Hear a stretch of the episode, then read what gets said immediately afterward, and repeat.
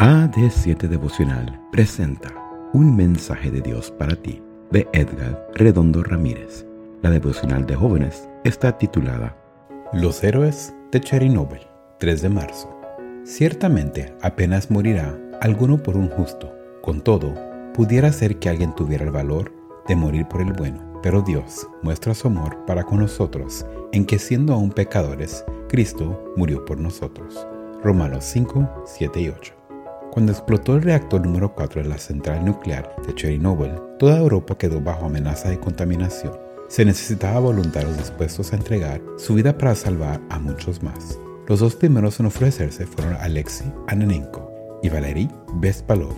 Alexei Ananenko era un prestigioso tecnólogo de industria nuclear soviética que había participado en el desarrollo y la construcción del complejo electronuclear de Chernobyl.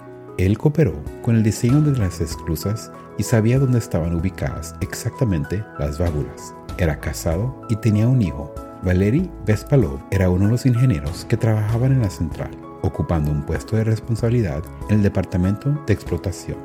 Estaba también casado y era padre de una niña y dos niños de corta edad. Ambos eran ingenieros nucleares. Los dos comprendían más allá de toda duda que no saldrían vivos de aquella misión tan peligrosa. Mientras se ponían sus trajes, observaron que necesitarían un ayudante para sujetarles la lámpara subacuática desde el borde de la piscina mientras ellos trabajaban en las profundidades y miraron a los ojos a los hombres que tenían alrededor. Entonces, uno de ellos, un joven trabajador de la central, sin familia, llamado Boris Baranov, se levantó y dijo, yo iré con ustedes. Los tres caminaron los 1200 metros que había hasta el nivel afectado, y bajo aquel cielo gris y los restos fulgurantes de un reactor nuclear, los dos ingenieros se sumergieron en la piscina de burbujas del nivel .5 mientras Boris Baranov les sujetaba la lámpara subacuática. La lámpara estaba dañada y falló poco después. Desde el exterior ya nadie podía oírlos ni verlos, pero de pronto las esclusas comenzaron a abrirse y un millón de metros cúbicos de agua radioactiva escaparon en dirección al estanque, preparando para tal efecto. Lo habían logrado. Alguien murmuró que los tres héroes acababan de salvar a Europa. Hay versiones contradictorias sobre lo que sucedió después. La versión más extendida dice que jamás regresaron y siguen sepultados allí. Esta es la historia de los tres héroes de Chernobyl, que escogieron morir para salvar a mucha gente que quizás no lo merecía.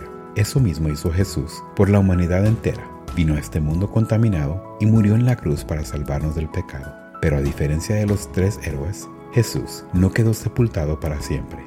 Hoy Él vive y te dice, así como yo vivo, tú también vivirás. Gracias por escuchar. No olvides que puedes interactuar con nosotros a través de nuestras redes sociales en Facebook, YouTube e Instagram como AD7 Devocional. Chao.